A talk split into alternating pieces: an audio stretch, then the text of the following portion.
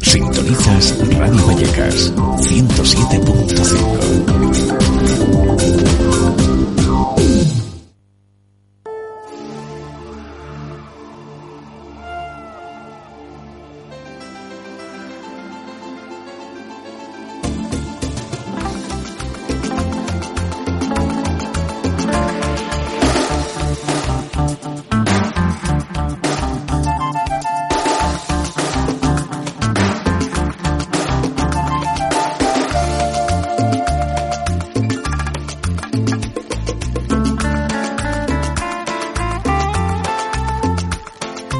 tal amigos? Tengan ustedes muy buenas tardes. Bienvenidas, bienvenidos a Voces de Latinoamérica, programa que se produce desde la Asociación Integrando y se transmite desde Radio Vallecas.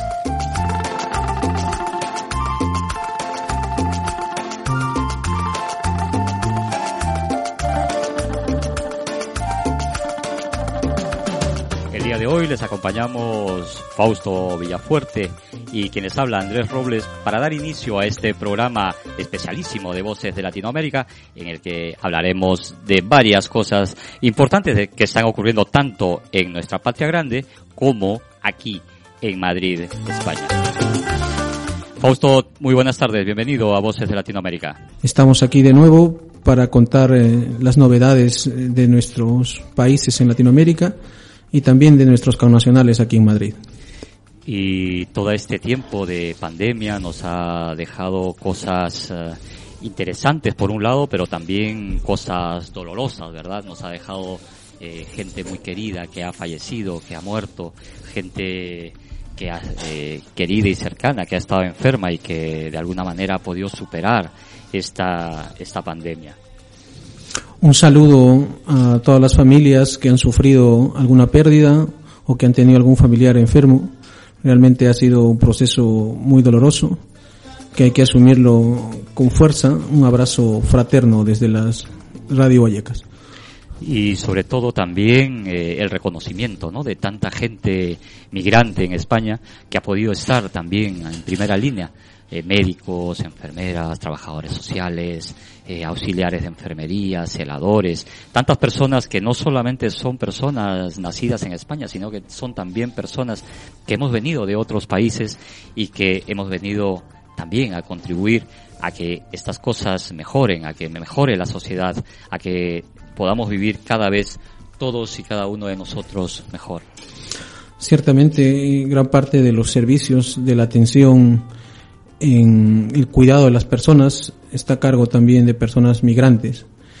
Y en nuestros países muchos de los trabajos de limpieza, de medicina, de atención, ha sido también eh, la primera línea, como tú dices, eh, de combate y de cuidado contra la pandemia. A ellos nuestro saludo, un fuerte abrazo, gracias por su aporte que han dado y por su cuota también eh, de dolor y de sufrimiento para combatir este mal.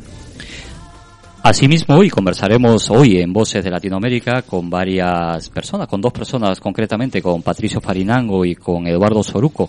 Patricio es eh, ecuatoriano y Eduardo es boliviano, eh, quienes nos contarán qué cosas han hecho algunas asociaciones eh, de migrantes, algunos colectivos migrantes con respecto a la pandemia. Vamos a desvirtuar, vamos a desmontar toda esa, esa mala prensa que se hace contra la población migrante. ¿no? Muchas personas piensan que los migrantes venimos simplemente por las ayudas o venimos a quitar trabajo. No, los migrantes venimos también a construir España, a construir el país a donde llegamos. Sí, ciertamente, este, Latinoamérica también, y bueno, buena parte de la migración de otros continentes, trae también su experiencia comunitaria de apoyo. Eh, no es casual los vasos de leche o las ollas comunes se hayan reproducido ahora en los barrios como banco de alimentos o ollas eh, colectivas, ¿no? Es también parte del aporte de la población migrante aquí en España y en Madrid más específicamente. Por eso cuando los gobiernos dicen que nadie se quede atrás, también nos preocupa, ¿no? Que se queden personas atrás. Se están quedando atrás, a pesar del esfuerzo interesante que hace el gobierno, por ejemplo, con el salario mínimo eh, vital o con otras medidas, que benefician a muchísimas personas, también nos preocupa que muchísimas otras personas, sobre todo migrantes que no tienen papeles, se vean excluidos de, este, de estos beneficios. Son las personas que le están pasando mal, a pesar de que los migrantes también estamos contribuyendo a, a la sociedad española. A pesar de que los migrantes damos nuestro esfuerzo, pagamos nuestros impuestos. Hay hermanos y hermanas migrantes que no tienen papeles y que son las personas que esta vez no están recibiendo ninguna ayuda por parte del Estado. Sí, pues muchos de los requisitos para acceder eh, al ERTE o para acceder incluso a esta nueva renta mínima exige tener documentos y un mínimo de un año de residencia.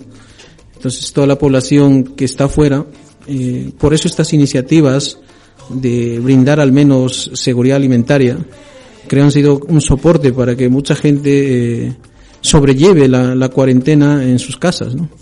En otros países eh, esta dificultad la han asumido de manera más individual o más cerrada. Aquí eh, aportes de este tipo han permitido que la población eh, subsista en, en, en, esta dificultad. ¿no? Bueno, efectivamente, y vamos a dar por eso oh, las gracias y vamos a a saludar todo el esfuerzo de las personas migrantes eh, en, en, medio de esta pandemia, toda esa resistencia. Somos resistentes profesionales las personas migrantes porque somos especialistas en crisis, salimos de unas y entramos en otras, pero también somos especialistas en salir adelante, pero no solo solos, sino salir adelante en comunidad.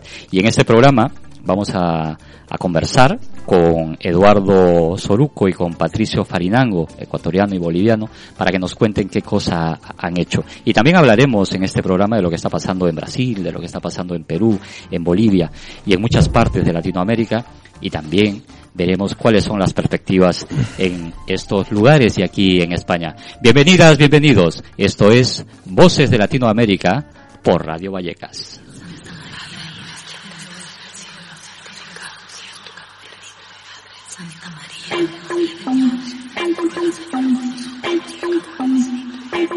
Son las tres de la mañana, dicen que pena un santero, bajito y oigo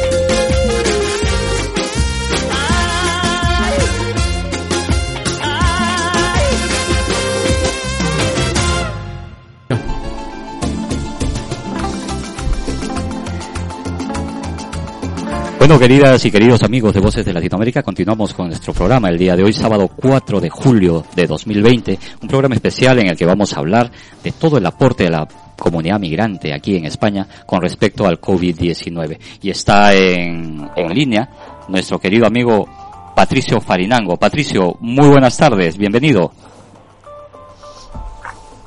Muy buenas tardes a todos los oyentes, eh, a ti, gracias Andrés por estos temas iniciativos en, la- en los enlaces de las radios, el tema de comunicaciones.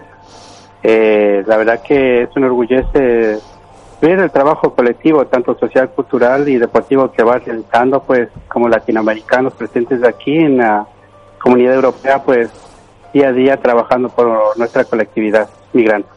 Eh, muchas gracias, Patricio. Bienvenido nuevamente a Voces de Latinoamérica. Sabes que esta es tu casa, que has estado aquí muchas veces y que además estamos pues eh, contentos de tener noticias de que la colectividad migrante está haciendo cosas, ¿no? De- eh, estamos desmontando todos esos bulos, esos mitos eh, que dicen que solamente venimos a aprovecharnos de la sociedad española cuando somos los migrantes también los que vamos construyendo España. Patricio, Tú eres miembro de la Asociación Raíces del Ecuador. Cuéntanos un poquito qué han hecho en todo este tiempo de la, de la pandemia con relación a la- al apoyo social.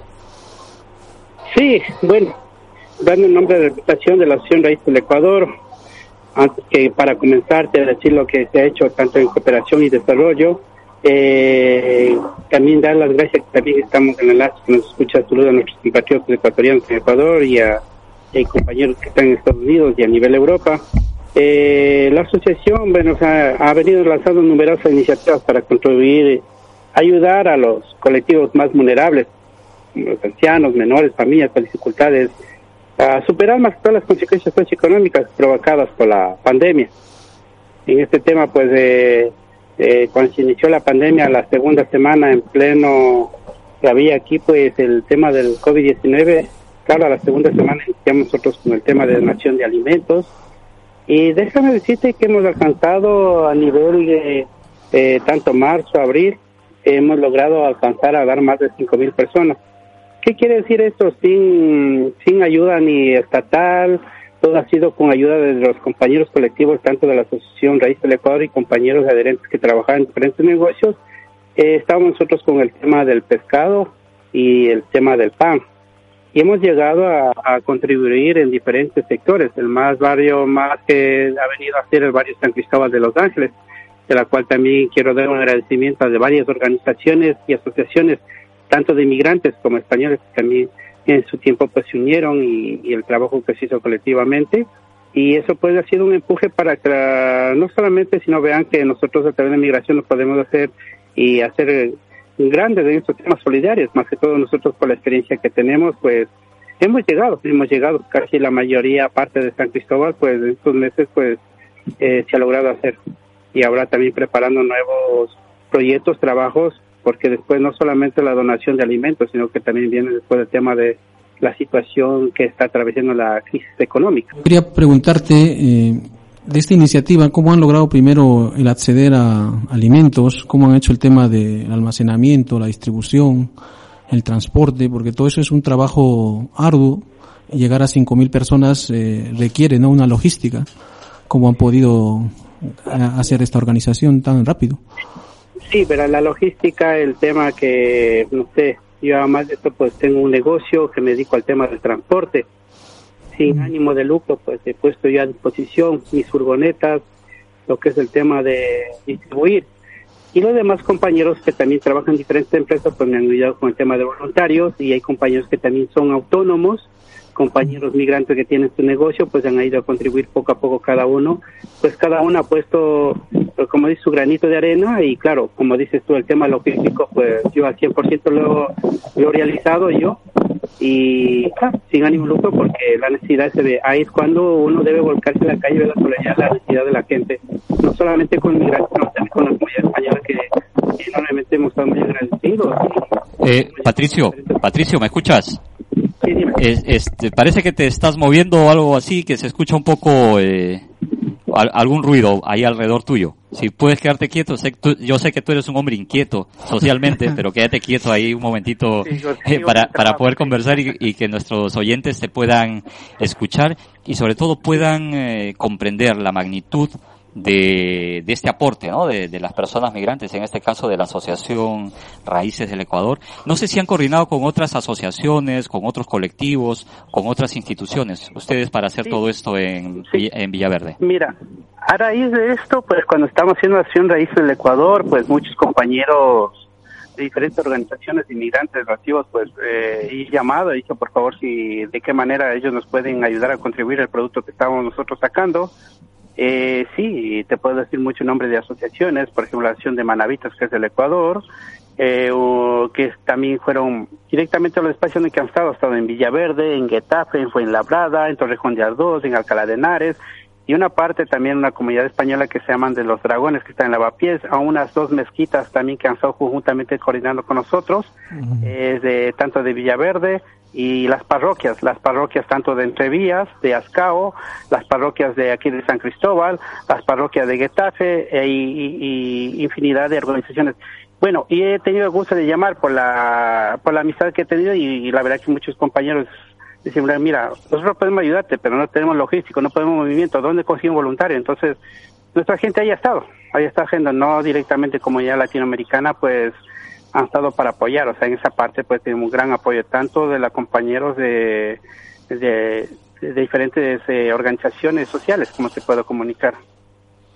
Eh, y cuéntanos un poquito cuál ha sido la reacción de los vecinos, qué decían los vecinos, porque claro, estamos acostumbrados a que a que los migrantes, eh, o sea, la gente dice mucho, ¿no? Que los migrantes van a recibir las ayudas, pero cuando los migrantes brindan ayuda, ¿qué cosa dice la gente? Porque la ayuda ha ido a todos, ¿no? No ha ido solamente a las personas sí, no, migrantes. No, sí. Mira, que me he llevado unos cuadros muy tristes, la verdad que en caso de la comunidad española, pues he visto grandes familias que muy agradecidos y, y saber la historia dice que esto pues como tú lo dices tomaban a la migración de otra forma pero viendo ese tema de los migrantes diferentes eh, organizaciones sociales que están al frente y que hagan esto pues dijeron que tal vez somos un fiel ejemplo no a las organizaciones sociales ni a somos un fiel ejemplo a las comunidades, a los ayuntamientos, a las juntas, como así se debería trabajar, ¿no? Entonces, claro, eso pues de yo, la iniciativa que ellos nos comunicaban era que ustedes ya ustedes tienen una experiencia y saben cómo hacerlo. Y eso pues ellos llegaban y la verdad el rostro de lágrimas recibir en sus casas, o recibir en las calles, o recibir en los parques, pues eh, nos vieron como un punto de vista que nosotros somos oh, gente muy positiva, gente que vamos impulsando, que no nos dejamos frenar por nadie. Entonces eso pues le, no, más que todo me enorgullece porque tal vez mucha gente nos tomarían como, como tú lo acabas de decir, solamente por el trabajo, ¿no? Son, son gente que nosotros tenemos mucha capacidad y venimos gente también a colaborar y, y a sacar adelante también este Estado, el Estado español como es. Patricio, yo te quería preguntar sobre la base de lo que decías que la pandemia ha parado ya la cuarentena, pero sin embargo las dificultades económicas, sociales eh, continúan. ¿Qué están pensando, qué acciones piensan llevar más adelante? ¿Van a seguir con este tipo de apoyo alimentario o van a cambiar de rubro? ¿Cómo está viendo tu asociación en perspectiva la crisis? Mira, verá, nosotros ya cuando, pues, te digo desde raíz que nosotros, bueno, no es por decir fuimos los primeros, no, pero, pero fuimos uno de los primeros que comenzamos a lanzarnos a la calle con el tema que porque van, van a contaminar, todo el tema, no, porque yo claro, necesitaba mucho. Entonces, eh, sí, también quiero agradecer muchísimo a la policía local, a la policía municipal, también recibo mucho apoyo de ellos y que en momento necesitaban la gente, sí. Pero al raíz que nosotros salimos, muchas asociaciones de vecinos también se volcaron a apoyar, las parroquias, en fin. Entonces, claro, la necesidad nosotros dijimos, bueno, ya hemos dado el primer paso, pues yo creo que ya hay organizaciones que lo están haciendo. Entonces, claro, ahora lo que hemos pensado en el proyecto era para después, porque claro, tú en el momento puedes ayudar a una familia un mes, dos meses, tres meses.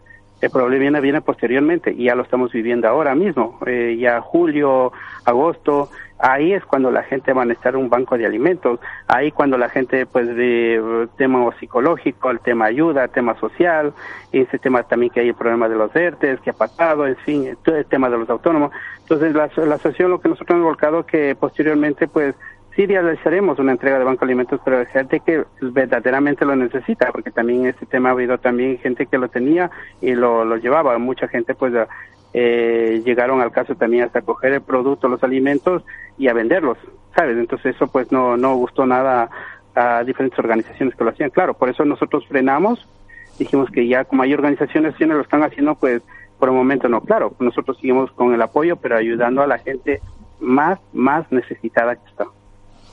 Eh, gracias, Patricio. Patricio, vamos a hacer una pequeña pausa, no te muevas. Vamos a, a, trasladarnos a tu lindo Ecuador y vamos a escuchar este, este tema que seguramente te trae muchos, muchos recuerdos. Para ti, Patricio, y para todos los ecuatorianos y las ecuatorianas que nos acompañan aquí en Voces de Latinoamérica.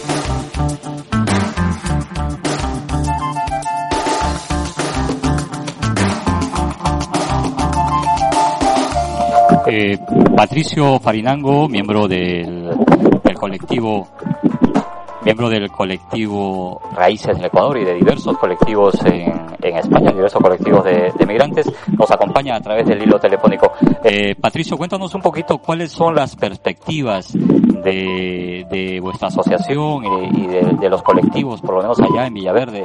¿Qué están pensando hacer todos estos meses que, que van a ser difíciles todavía, ¿no? Sobre todo para las personas eh, que no tienen papeles, que a nosotros nos preocupa muchísimo que mucha gente se haya quedado sin ayudas. Mira, ese es un problema muy grande que está suscitando más en todos los barrios del sur, como podemos ir al sur de sur barrios que a veces son los barrios más olvidados.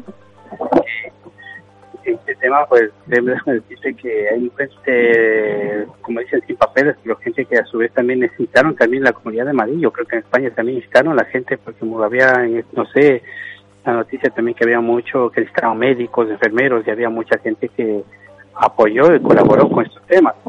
Entonces, ahí yo quisiera el Estado, las sino que, que también hay gente inmigrante que, que podemos aportar mucho más. Y eso la gente sin papeles, pues, como todos que hemos venido, hemos logrado, ¿no? Eso, tener una documentación, pero yo sé que este tema de papeles, pues nosotros queremos ayudar a la gente la que más, más, mm, ¿cómo te puedo decir? Eh, que atravesando una crisis más pisoteada puede estar y atravesándose eh, una crisis de, enormemente. Entonces, a ese tipo de gente, pues la que más nosotros estamos tratando de ayudar y ver cómo se puede hacer la regularización de documentación, porque yo creo que ahora es cuando más necesita mano de obra aquí el Estado español. Eh, mi forma de ver, porque vemos gente que son muy impulsivas, gente que quiere idealizar sus negocios, quiere impulsar.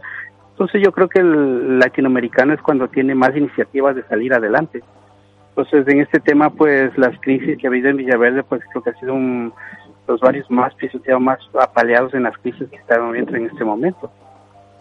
Bueno, Patricio, eh, efectivamente tienes razón. Eh, y te agradecemos y agradecemos a, a, las asociaciones a las que representas todo ese trabajo que están haciendo en beneficio de toda la comunidad, sin distinción alguna. Eh, no sé si quisieras agregar algo más y te damos las gracias por esta por este enlace. Sí, quiero agradecer, mira que estaba haciendo que quiero agradecer a las 16 organizaciones que estaban trabajando conjuntamente con la Asociación Raíz del Ecuador y ayudarnos a distribuir los alimentos. Eh, las asociaciones colaborativas de los ciudadanos que de forma altruista han querido contribuir ayudando a los que más necesiten.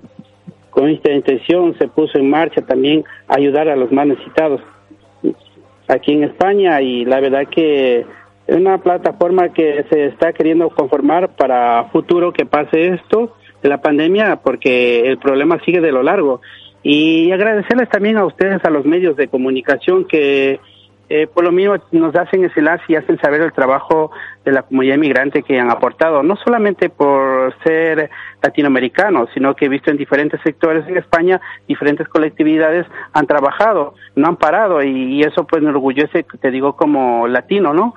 Y agradecer también a las asociaciones de vecinos de diferentes sectores, como las acciones de vecinos de San Cristóbal, las acciones de vecinos de Villaverde, hay unas colectividades que siguen haciendo el trabajo conjuntamente y por ende, pues agradecer, agradecer. Es el tema que hemos dado un gran mensaje a la comunidad aquí española que nosotros sí podemos y podemos hacer un gran trabajo en equipo y en compañía y pedir también a las juntas, a los distritos trabajemos en conjunto, que no trabajemos por separado, que es lo importante. Si trabajamos en conjunto podemos sacar adelante y podemos salir a futuramente de esto que es de, de, esta pandemia, porque si trabajamos distintamente pues no se hace nada y si trabajamos colectivamente pues podemos ser eh, grandes beneficios, no solamente para uno, sino para el ser humano. Muchas gracias Patricio, muchísimas gracias por este enlace. Yo, eh y a todos tus compañeros de la asociación. Un abrazo fraterno desde Voces de Latinoamérica. Muchas gracias, Patricio. Hasta, hasta luego. Mucha suerte. Eh, continuamos, queridas y queridos amigos, en Voces de Latinoamérica y nos trasladamos nuevamente a nuestra patria grande, a esa patria que tanto añoramos, de la que tanto aprendemos y la que llevamos en todo momento.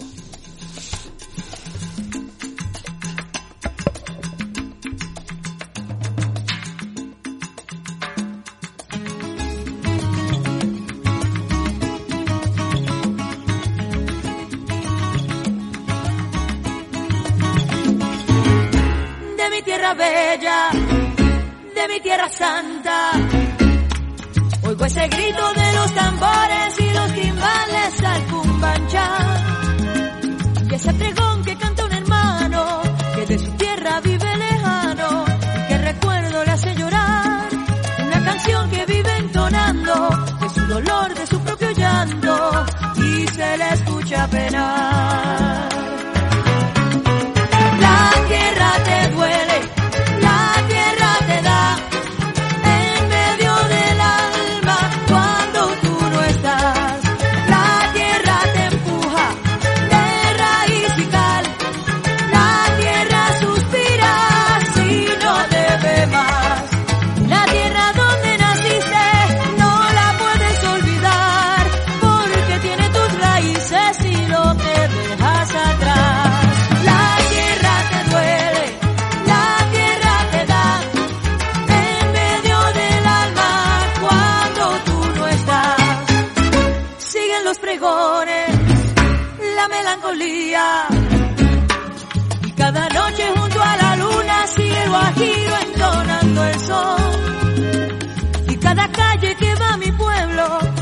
Quejido, tiene un lamento, tiene nostalgia como su voz.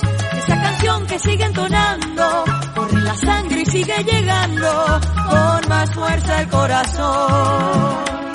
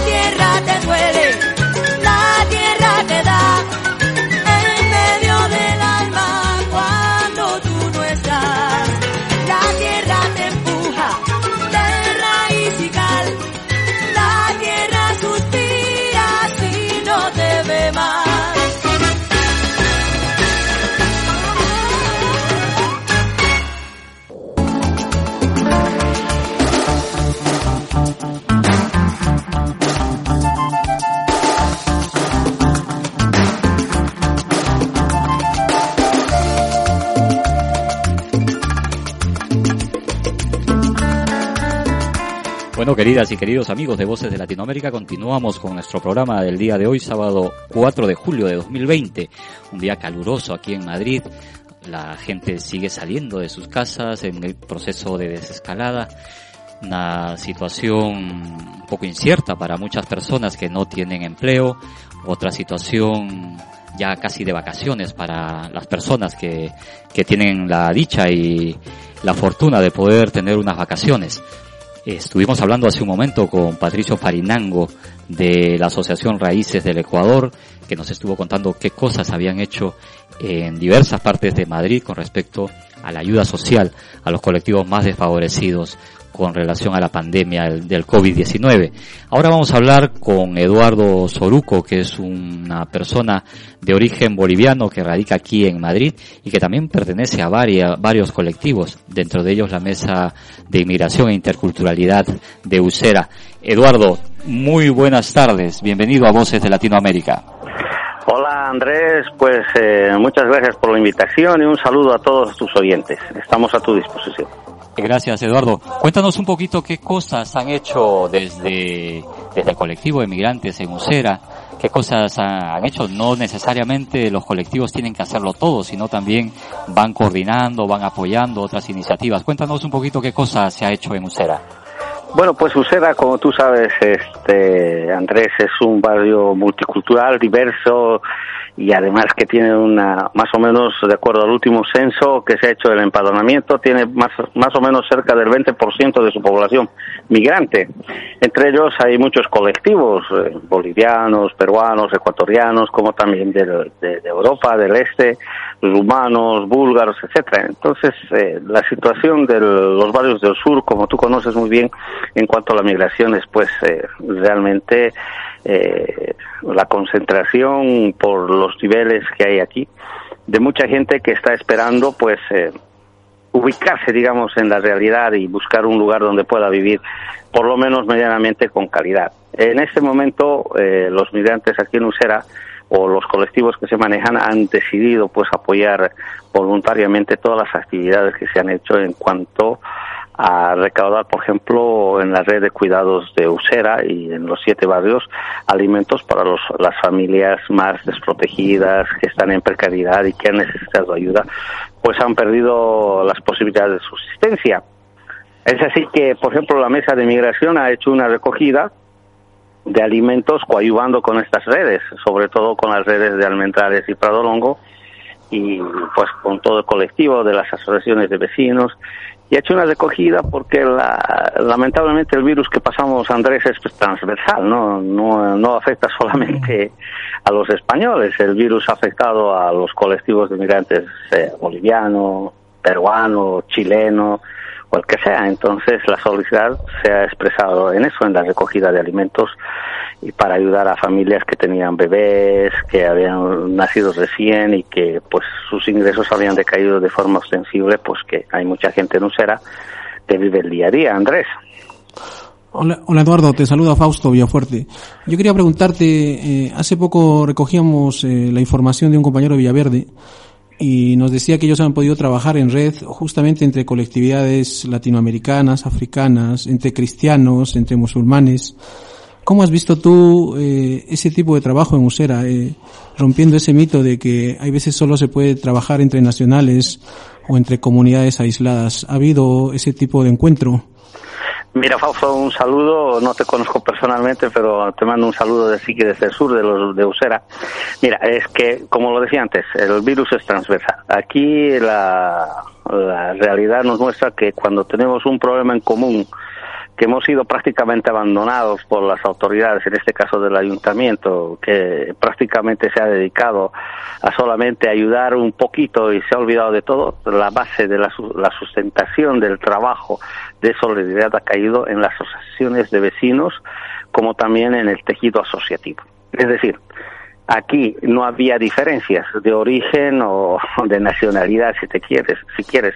Las redes de, de, Usera, por lo menos en las que yo he estado, han estado tanto latinoamericanos como españoles, eh, tenemos africanos, ha habido dos o tres, y también la importante colaboración de la comunidad china.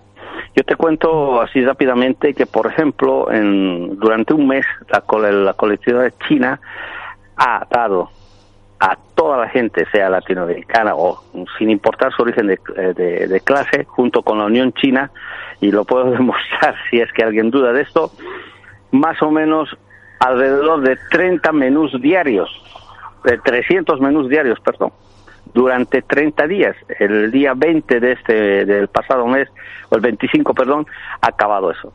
Entonces cada día había ciudadanos chinos como latinoamericanos, españoles, eh, africanos, eh, ciudadanos del este, que han recibido un menú de acuerdo a su eh, situación familiar. Es decir, algunos llevaban cinco al día, otros seis, y también se ha incorporado este colectivo, digamos, alguien que generalmente se ha marginado mucho en esta situación, que es el colectivo eh, gitano. Entonces, la pobreza, el virus afecta a todos, no solamente. Entonces, esa ha sido la capacidad de las redes de cuidados de Usera eh, y conjuntamente con el apoyo de las asociaciones de vecinos, o en este caso de La Mancha o Moscardó, etcétera, de los siete barrios que componen eh, Usera, en Uscasitas, en Orcasur, que han trabajado y han sido la parte del sustento que ha ayudado a la gente que estaba en vulnerabilidad y en precariedad y no podía solucionar la emergencia. El hambre, Fausto, no espera, desespera. Claro, Eduardo. Pero entonces de lo que nos cuentas, eh, muchos prejuicios se rompen ahí, el pueblo se ayuda entre él, más allá de la nacionalidad o la característica que tenga. Eh, ¿Tú dirías que entonces, en esta pandemia has visto efectos positivos del encuentro de nacionalidades? ¿Has visto, se ha visto algún elemento negativo o algún rechazo a algún tipo de población? Mira, esa misma pregunta me lo hicieron eh, la parte de, de la gente de, comunicación que manejaba la Unión China en, en Usera y me dijeron si había habido alguna especie de rechazo a los chinos. Tú sabes que aquí hay mucho prejuicio sobre el problema que ha nacido en Wuhan sobre el COVID-19. Entonces, eh, la colectividad china ha sido la primera que, digamos, ha entrado en cuarentena voluntaria antes de que el 14 de marzo del 2020 el, el gobierno declarara el estado de alarma. Entonces ellos me hicieron la misma pregunta, pero yo les dije que no había ese sentimiento de rechazo porque se ha demostrado, por ejemplo, en esos 30 días de que la colectividad china ha dado alimento a todos, a todos en el sentido de que, que estaban latinos, estaban africanos, todos los que se ha podido, en solidar, solidarizándose perdón, con la gente. No ha habido esa discriminación, si tú quieres, entre unos y otros. O sea, yo no te apoyo porque tú eres chino, yo no te apoyo porque tú eres latinoamericano. No, ahí todos teníamos una, un problema transversal, que es el virus. Entonces, eh, el virus ha afectado a todos. Y entonces aquí en Usera, por lo menos en el sector que a mí me ha tocado, ha habido esa integración, digamos, cultural entre todos y se ha ayudado.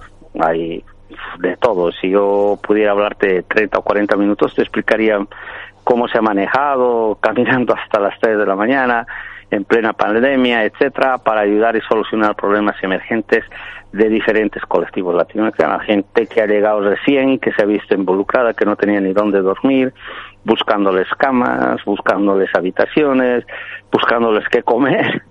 O sea, ha habido una serie de situaciones que nos han enseñado que la integración se basa en que no es la diferencia de origen, sino las posibilidades de sostenernos. El pueblo soluciona sus problemas del pueblo. Las autoridades están donde quieran que estar, sobre todo en Usera, que siempre ha sido abandonada, pero la gente de base y el pueblo en general, sean de donde vengan, se ayuda en estos momentos tan difíciles. Solo el pueblo salva al pueblo, ¿verdad, Eduardo? Exacta, exactamente. Bueno, eh, eh, Eduardo, te pido que no te que no te muevas, no cuelgues. Vamos a ir a una breve pausa musical. Vamos a ir a, hasta tu tierra, a Bolivia. Vamos a trasladarnos musicalmente y vamos a escuchar esta canción que seguramente te traerá muchísimos recuerdos. Ya volvemos, Eduardo.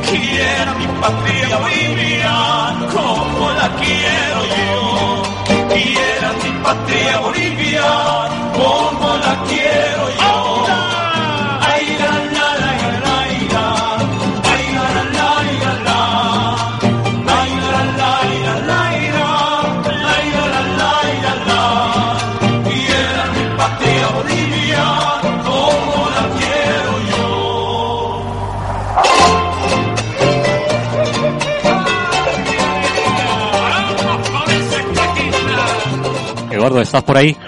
Sí, sí, dime. bueno, eh, volviendo a, a lo del, del, trabajo ese tan intenso, esa labor eh, magnífica que realizan ustedes junto con otros, ¿no? Porque como bien decías tú, este virus, como la pobreza, es transversal, ¿no? A, afecta a todos, pero quizás a las personas migrantes nos afecta de una manera muy especial por los prejuicios, lo contabas tú con relación a la, a la comunidad china, por ejemplo, todos los prejuicios que hubo al principio con, con esa comunidad tan trabajadora, que tanto aporta, incluso han hecho una donación, no solo los, tres, los 300 oh, menús que tú comentas, sino también a, la Comunidad de Madrid les ha donado cientos de miles de mascarillas y una serie de cosas. Y, es una comunidad, eh, como, todos sabemos, trabajadora, eh, colaboradora. Y, y, claro, la, si bien es cierto la, la pandemia, la pobreza son transversales, pero afectan de manera muy especial a ciertos colectivos, ¿no? Por los prejuicios, por las, por las formas también en, la que a veces nos tratan. El racismo, por ejemplo, es una, es un agravante a la pobreza. No es lo mismo ser un español pobre que ser un migrante pobre, ¿no? Hay, hay un componente muy fuerte de, de racismo ahí contra, contra los migrantes. Eh, cuéntanos un poquito cuáles son las perspectivas de aquí hacia adelante eh, y cuéntanos un poco también de la mesa eh, de inmigración y de interculturalidad de Usera, que es una, un espacio interesantísimo.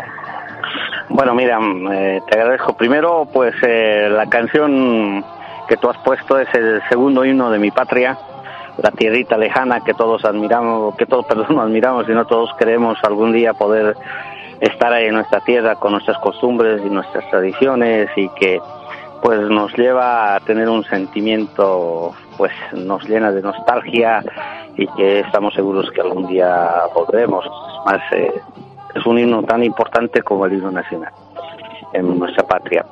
Segundo yo quisiera decirte una cosa. En Usera hay un hay un grupo especial que se llama la juventud rebelde y antirracista que ha trabajado fundamentalmente apoyando a las redes de cuidados de Usera. Es verdad que, digamos, uno de los colectivos más afectados por este asunto es el latinoamericano. Eh, sobre todo, no sea, no te voy a repetir las cosas que nos dicen, pero en esa transversalidad que hemos hablado, hemos visto que también eso se ha dejado de lado, ya sea por intereses o, o por la situación que se estaba viviendo durante la pandemia. Ha sido muy duro porque, por ejemplo, te comento que en Usera, que antes era conocida como la Bolivianeta, porque había mucha migración boliviana que se había sentado en el distrito, pues ha cambiado básicamente esto. O sea, al llegar había una cantidad ingente de peruanos, de, de ecuatorianos y después fueron los bolivianos. Ahora los que más han llegado son los hondureños de Centroamérica, por ejemplo, ¿no? Entonces ellos han pasado una situación. Te comento así rápidamente que tenemos unos unas familias que han llegado justo tres días antes mm, de, declararse el estado de, alarma y pues han pasado muy duro, han estado en la calle durmiendo, escapando de la policía, pues son situaciones muy trágicas que la red ha tratado de solucionar y ayudar.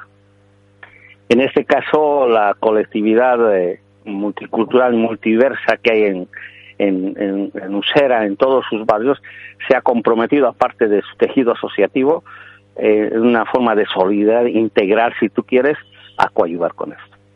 El hecho de que seamos latinoamericanos, o sea, Usera, para los que vivimos en Usera hace muchos años, es también nuestro barrio.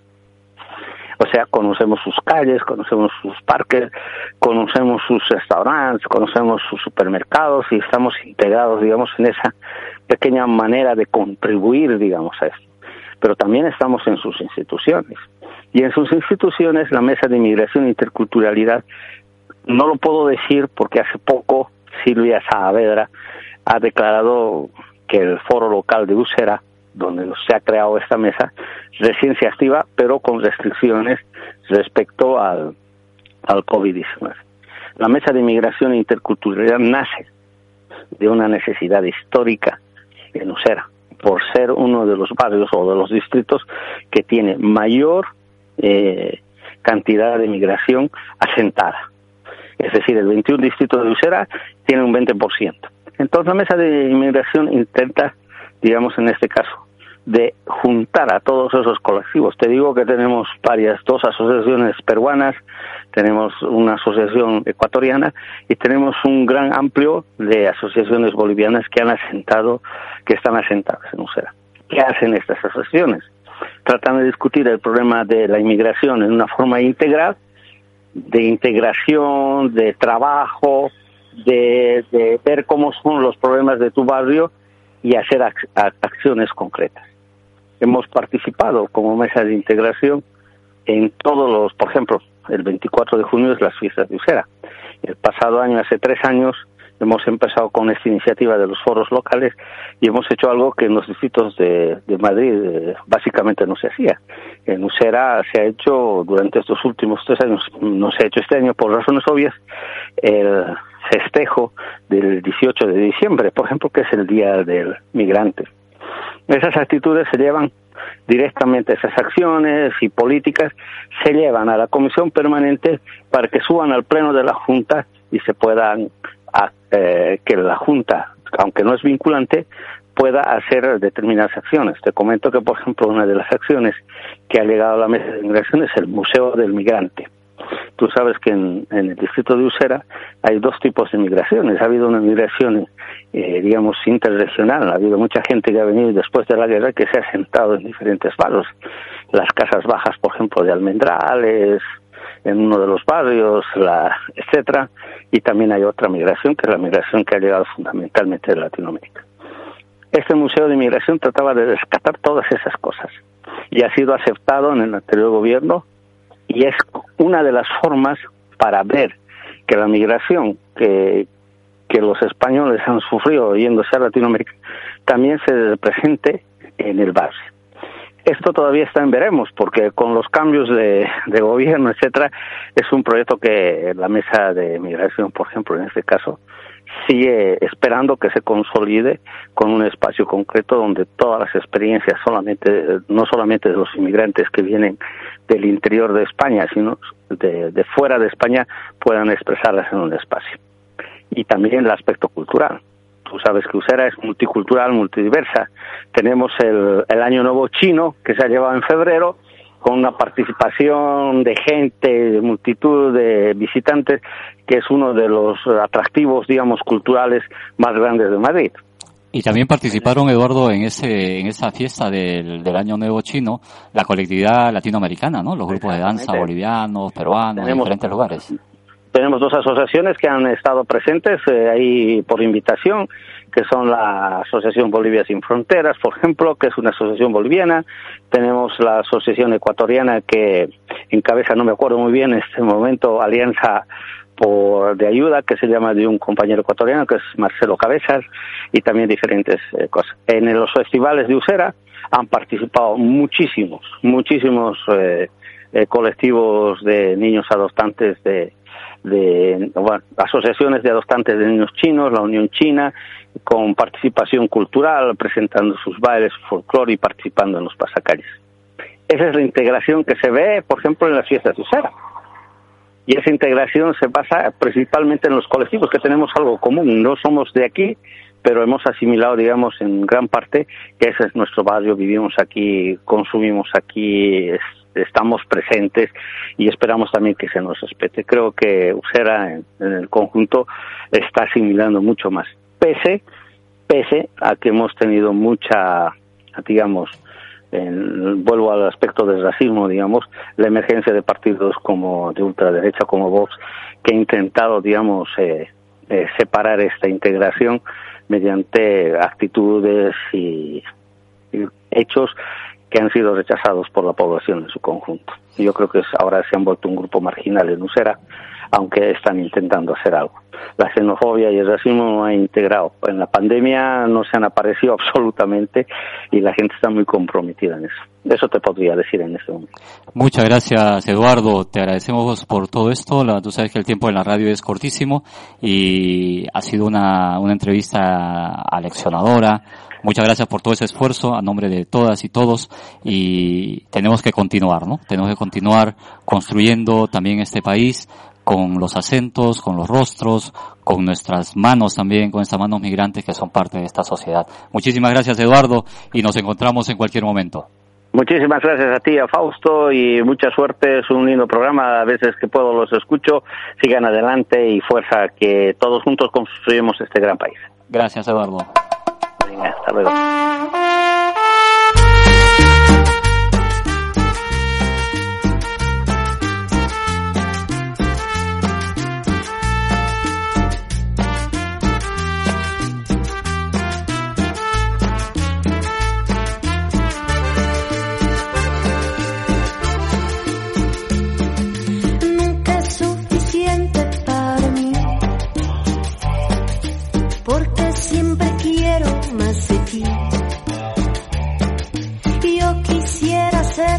lost in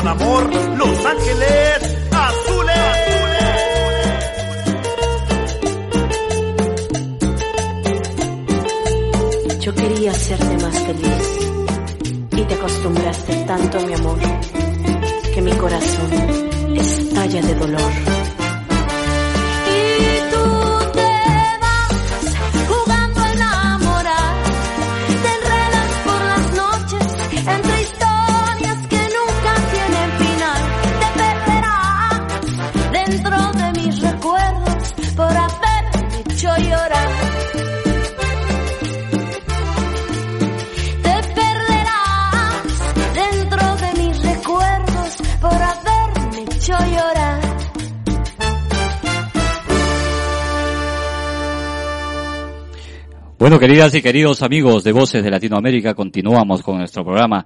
El día de hoy, sábado 4 de julio, hemos entrevistado a Patricio Farinango de la Asociación Raíces del Ecuador y también a Eduardo Soruco de la Mesa de Inmigración e Interculturalidad del barrio de Usera. Dos experiencias maravillosas que nos han contado. El apoyo, la ayuda, la solidaridad entre, entre los pueblos es, es, lo más importante y es una de las grandes lecciones que quizás deja esta pandemia en medio de todo lo malo que, que hemos vivido. Tantas muertes, tantas pérdidas y también queda un poquito la solidaridad, también queda eso que a veces eh, no se toma en cuenta, pero que existe, ¿no? Que existe y como decía Eduardo, solo el pueblo salva al pueblo y solo el pueblo ha salvado al pueblo en, es, en estos momentos tan complicados. Y, y la pandemia también ha, está asolando en estos momentos a nuestra patria grande, a Latinoamérica.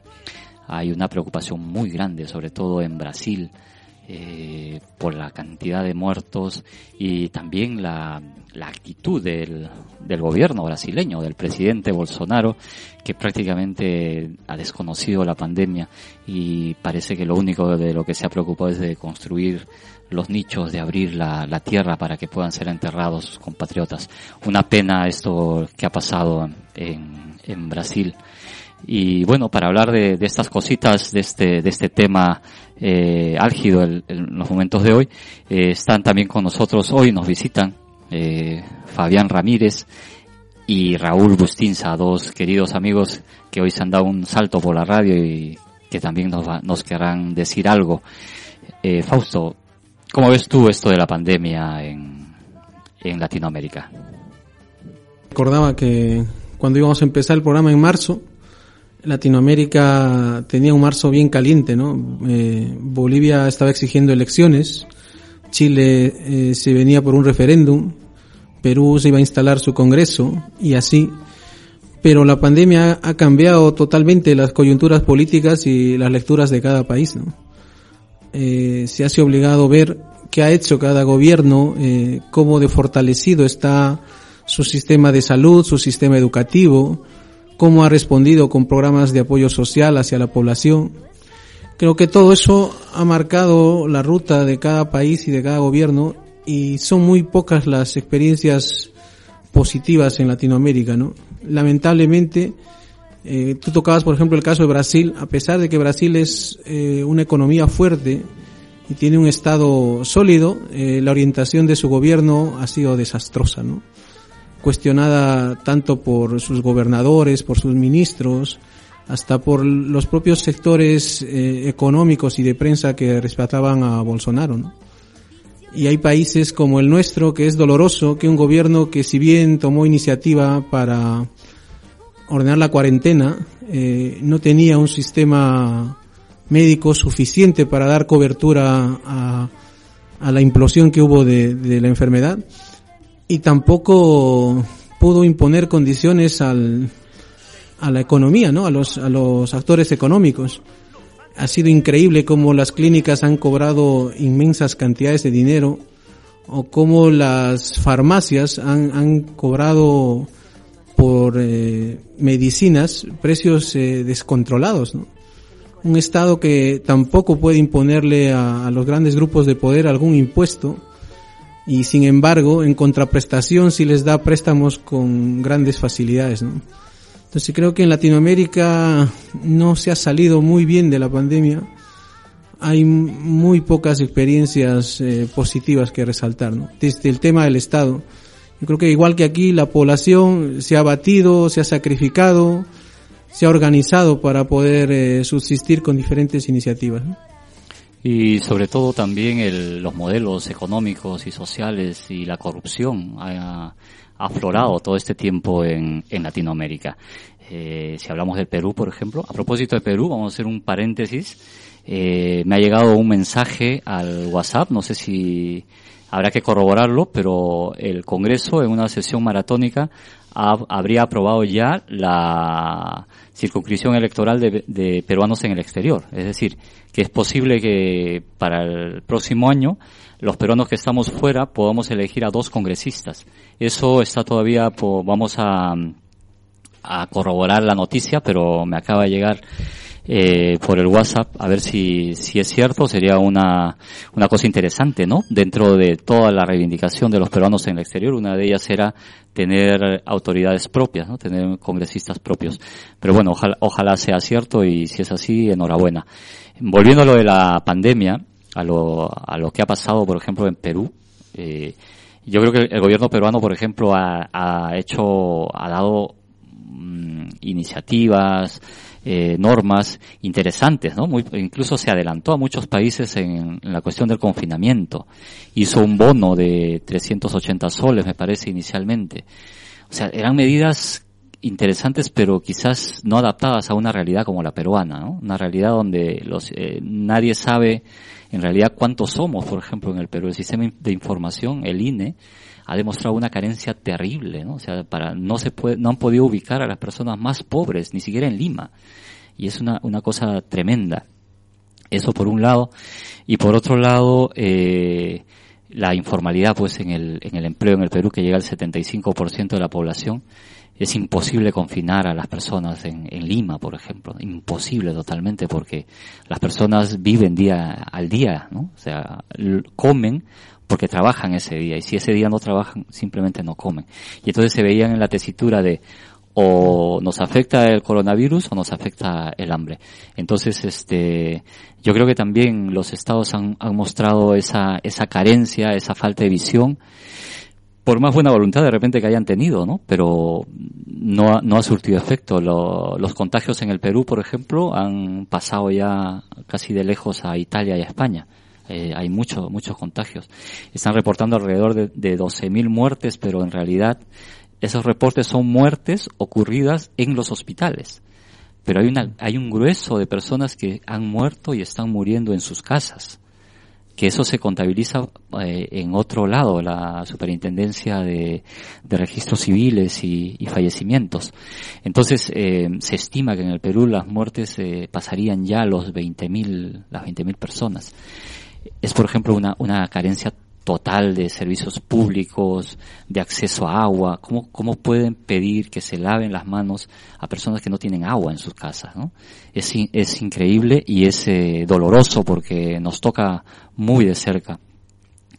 Bueno, eh, nos acompañan, como decía hace un rato aquí en el, estu en el estudio de Radio Vallecas, eh, Fabián Ramírez, que es un especialista en temas ecológicos, y Raúl Bustinza, que es un amigo que siempre nos acompaña y está presente siempre en todos los eventos de la comunidad latinoamericana. Eh, Fabián, cuéntanos un poquito, ¿cuál es tu, tu apreciación, cuál es tu mirada frente a esto? Ante todo, muy buenas tardes a todos radio oyentes de Radio Vallecas y muchas gracias por haberme permitido eh, hacer mi presentación en unos minutos aquí en esta estación de radio. Eh, a Andrés, a Fausto y aquí un amigo nuevo, un compatriota. Eh, al haber escuchado de los 45 minutos acerca de lo que han estado eh, explayándose de la situación política, pero también hay que ver la, la otra cara de la, de la expectativa de la realidad peruana y a nivel mundial. Eh, yo soy especialista en parte de, energía, de medio ambiente, que podemos tomarlo un poco como de que todos los gobiernos y todos los sistemas siempre ha habido una dejadez, una, inco, una incongruencia que no manifiesta, pues es la lección que nos está demostrando a través de este pequeño virus que ha arremetido con fuerza y nos ha demostrado que somos tan débiles humanamente y además aún no estamos preparados para decirnos que eh, yo puedo, pero eh, ante esa lección pues tenemos que limitarnos a reafirmarnos, a corregirnos, ¿no? Yo simplemente soy un colaborador acerca de, de poder se, seguir difundiendo sobre temas energéticos o medioambientales. Muchas gracias, eh, Fabián.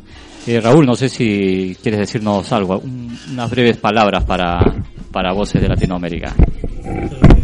Bueno, muy, muy buenas tardes a ustedes. Le agradezco mucho acá a los compañeros, Andrés, que he tenido, dado la oportunidad de estar en esta radio y decirle, bueno, unas cuantas palabras sobre lo que está pasando en este en este mundo sobre el sobre sobre todo este tema del covid que muchas personas han perdido la vida y bueno ya este y que bueno que que no echemos para atrás y seguir adelante no y seguir progresando trabajando y, y más fuerzas para todo para todo el mundo no porque esto ha ocurrido en todo el mundo esta pandemia ni un país creo que se ha salvado. Y bueno Muchas gracias.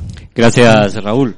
Muchas gracias por, por estar aquí acompañándonos como siempre, dándonos ánimos y qué es eso, ¿no? Solo entre nosotros podemos uh, apoyarnos y todos tenemos una forma de ver las cosas y queremos decirlas también. Yo quería recordar que este 6 de junio ha sido el Día del Maestro en nuestro país 6 de julio y uno de los colectivos más sacrificados y también en condición de precariedad, esto en Latinoamérica, es el maestro. Hoy en el COVID han vuelto a mostrar su esfuerzo, su cariño hacia sus alumnos y también hacia su labor pedagógica. Tienen que hacer un triple esfuerzo de enseñar por vías telemáticas, evaluar a sus alumnos, recoger una serie de reclamaciones administrativas. Hoy nuevamente la educación que ha estado tan olvidada en nuestros países tiene que solventarse en los lomos de los maestros a los cuales les rendimos homenaje desde este programa.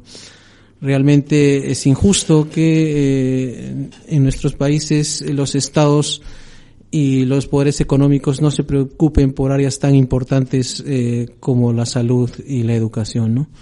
Venga nuestro abrazo y toda nuestra consideración a los maestros latinoamericanos. Feliz día a los maestros. En el Perú es el 6 de julio, el Día del Maestro. Y cómo, cómo no acordarnos, ¿no? De Paulo Freire, el gran maestro latinoamericano, el de la pedagogía del oprimido.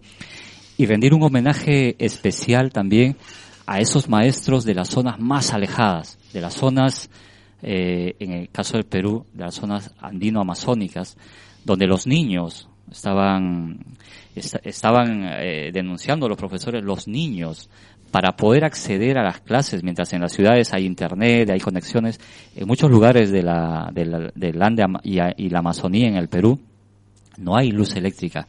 Los niños tenían que caminar hora y media para subir a un cerro con la radio portátil y poder escuchar por ahí sus clases. O sea, eso es inaudito, eh, doloroso en estos momentos, en el pleno siglo XXI. ¿no? Bueno, yo he sido más de 14 años como maestro de una de muchas escuelas.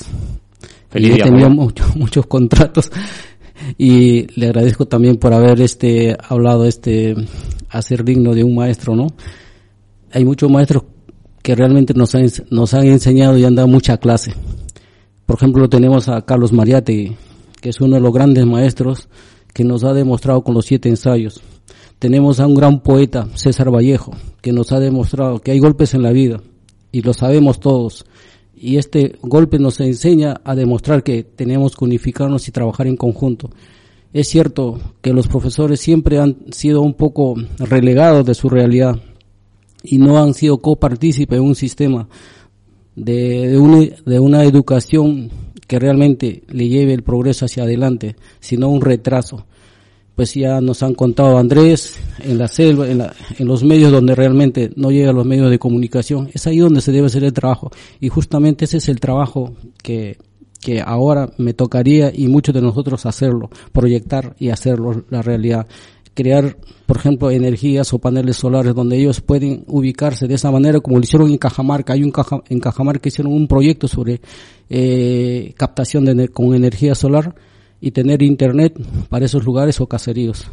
Y se puede demostrar. Muchas gracias. Muchas gracias, Fabián. Bueno, queremos dar las gracias también a nuestros oyentes. Están llegando mensajes. Un saludo a Francisco, a Pancho Coral de Tres Cantos, a su esposa de Odonia, a la Asociación Virgen del Pilar de Tres Cantos. Muchas gracias por escucharnos en, aquí en Madrid y, y por enviarnos esos mensajes que nos alientan y nos, y nos mueven muchísimo. Muchísimas gracias y no sé si alguien más quiere decir algo para poder ir culminando esta transmisión de hoy sábado 4 de julio. Eh, no sé si me permiten solamente darle dos puntos. Eh, es sobre lo que está viviendo la realidad eh, el mundo eh, sobre esta pandemia. Eh, trabajemos en conjunto, seamos más humanos y cambiemos de actitud y mucha responsabilidad. Muchas gracias Fabián, muchas gracias Raúl. Nos estaremos encontrando las próximas semanas eh, para seguir compartiendo este programa de Voces de Latinoamérica. Fausto. Y un saludo a todos los oyentes y hasta la próxima. Una buena tarde. Gracias Fausto y con Fausto Villafuerte nos despedimos y nos encontramos la próxima semana aquí en Voces de Latinoamérica. Muchísimas gracias por estar allí. Escríbanos. Eh, ya saben que solo el pueblo salva el pueblo y solo aquí en Voces de Latinoamérica conocemos las noticias que otros no quieren decir.